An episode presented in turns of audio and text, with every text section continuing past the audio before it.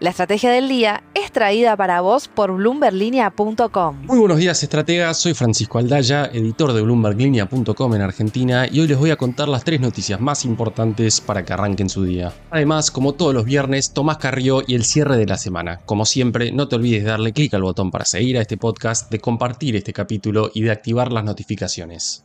Lo que tenés que saber. 1.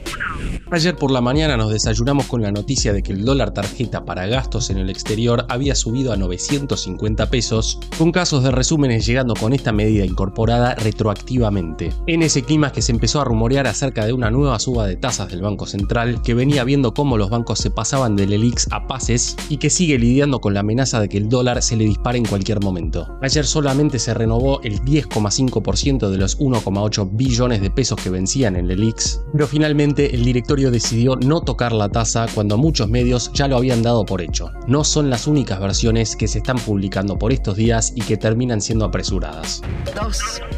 Se mencionaba la publicación apresurada de versiones y ayer, al igual que pasó el lunes con el supuesto pedido de licencia de Sergio Massa, tuvimos una verdadera danza de nombres para distintos ministerios. A la hora de grabar este podcast y resaltando el hecho de que la prensa de Milei dijo que no se darían nombres oficialmente en economía hasta diciembre, en Bloomberg Línea teníamos la información de que Toto Caputo estaba confirmado en un 99% para el ministerio y Demian Reidel para el Banco Central. En el caso de Caputo estamos hablando de la última persona en lograr una colocación de deuda en dólares al 8%, aunque el hombre de confianza de Mauricio Macri luego tuvo un paso frustrado por la autoridad monetaria donde no logró frenar la presión sobre el tipo de cambio. ¿Qué implicaría su designación? Y a sabiendas de que Emilio Campo quedó afuera, que la dolarización no parecería estar en la agenda para el 2024. Por otro lado, Patricia Bullrich también estaría confirmada para el Ministerio de Seguridad. Veremos si tenemos anuncios oficiales antes de diciembre. 3. Por su reciente repunte, los bonos argentinos de ley extranjera reflejan paridades desfavorables y están luciendo más atractivos los bonares. Esto es lo que está viendo AdCap Grupo Financiero, que sugiere en ese sentido vender posiciones en bonos ley Nueva York y comprar bonos ley Argentina, aprovechando el rezago en el precio de estos últimos instrumentos. Las declaraciones de Milei sobre el cumplimiento de los compromisos podrían haber transmitido calma a los mercados, por lo tanto recomendamos comprar bonares y vender globales, ya que esperamos que se estrechen los diferenciales legislativos. Así lo ve AdCap. Antes de pasar al cierre de la semana, veamos rápidamente cómo van a abrir hoy los mercados. El S&P Merval subió casi 5% ayer, fue una jornada sin actividad en Wall Street, dólar blue cerró en 1045, el MEP quedó en 1019 y el contado con Nikkei sin demasiados movimientos por el feriado en Estados Unidos en 980. Y ahora Tomás Carrillo, contanos por favor cómo estamos cerrando otra semana más en la Argentina. Hola, bienvenidos a una nueva edición del cierre de la semana. Mi nombre es Tomás Carrió y como todos los viernes vamos a estar repasando acá los temas que marcaron la agenda económica en Argentina. En estos últimos días la atención estuvo acaparada especialmente por intentar anticipar qué es lo que va a ocurrir después del 10 de diciembre. Después de imponerse por amplio margen en las elecciones del domingo y convertirse así en el presidente electo de los argentinos, Javier Milei fue dejando algunas pistas respecto de lo que vendrá. Entre las más relevantes sobresale el aparentemente muy encaminado desembarco de Luis Toto Caputo al Ministerio de Economía y de Demian Reidel al Banco Central, lugar que iba a ocupar Emilio Campo. Campo, recordemos, era el autor de la propuesta de dolarización que había cautivado a Javier Milei, por lo que las chances de una dolarización, al menos en el plazo más inmediato, parecen diluirse. Eso debería quitarle presión a los dólares paralelos que esta semana avanzaron por encima de los mil pesos. En el armado del nuevo gabinete, también ayer supimos que Patricia Bullrich está cada vez más cerca de ser ministra de Seguridad, mientras que Federico Sturzenegger iría a modernización a aplicar su programa de reforma del Estado. Otra de las novedades destacadas que conocimos en estas últimas horas en materia económica fue la aparente marcha atrás del Banco Central que se predisponía a volver a subir la tasa de política monetaria, pero al final desistió de hacerlo. En la segunda licitación del LELIC de esta semana apenas pudo renovar el 10,5% de los vencimientos después de haber podido rolear apenas el 40% el martes. Los bancos evidentemente tomaron nota de los últimos dichos de Javier Milei Respecto de la necesidad y la aparente urgencia de resolver el que calificó como el problema de las LELIC y actuaron en consecuencia. El de las LELIC de hecho viene siendo un tema que genera contrapuntos entre economistas privados. Por eso en esta oportunidad le preguntamos a Andrés Borenstein, economista jefe de Convius, qué lectura hace de este tema que volvió a quedar en el centro de la escena en estos últimos días. El tema de las LELIX es un tema del que hay que ocuparse más que preocuparse. Yo no veo un problema mayúsculo y por ende descreo de soluciones que van muy al límite. La Argentina debería terminar este año con un stock de pasivos remunerados en el Banco Central, porque no es solamente el ELIC, de alrededor de 9,4, 9,5% del PBI. ¿Es un número importante? Sí. ¿Es un número desequilibrante? No necesariamente. ¿Por qué?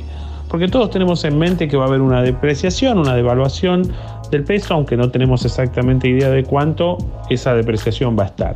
Esa depreciación a su vez va a generar cierta inflación y esto hace que la demanda de pesos nominal, es decir, la cantidad de dinero medida en pesos, va a crecer eh, porque nosotros vamos a, necesitar más pesos para las transacciones ordinarias. Si el Banco Central deja de emitir pesos, entonces esa nueva demanda de pesos se puede satisfacer con LELIX. Esto es, el Banco Central recompra parte de las LELIX, le da pesos a los bancos y los bancos los tienen disponibles para sus clientes.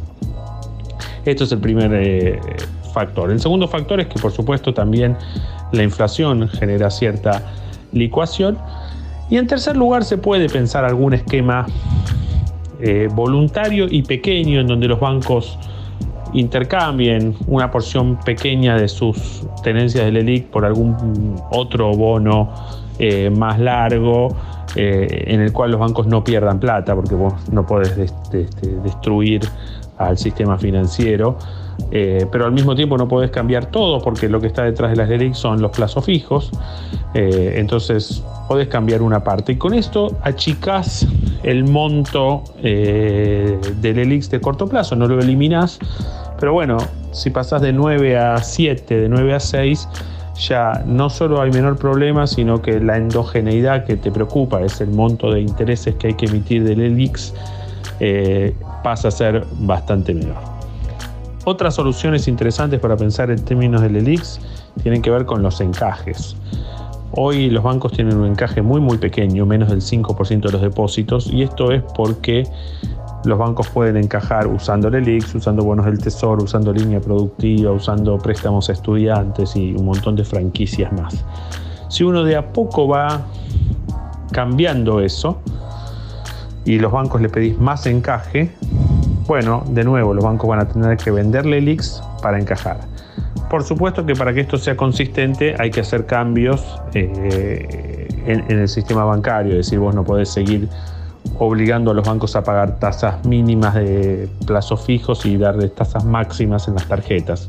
Entonces, si uno ajusta alguna de esas variables, eso también te puede ayudar a ir bajando, aunque sea de a poco, el, stock de Elix. El miedo de hacer una solución eh, muy eh, abrupta, llamémoslo así, es que, bueno, si eso no sale bien, eh, se está corriendo un riesgo y está creando un problema donde a mi modo de ver no lo había. pero bueno, esos son los pensamientos, nadie sabe exactamente lo que va a pasar, ni cuánto va a ser el cambio en el tipo de cambio, ni cuál va a ser la tasa de interés, ni si vas a tener una tasa de interés positiva, negativa.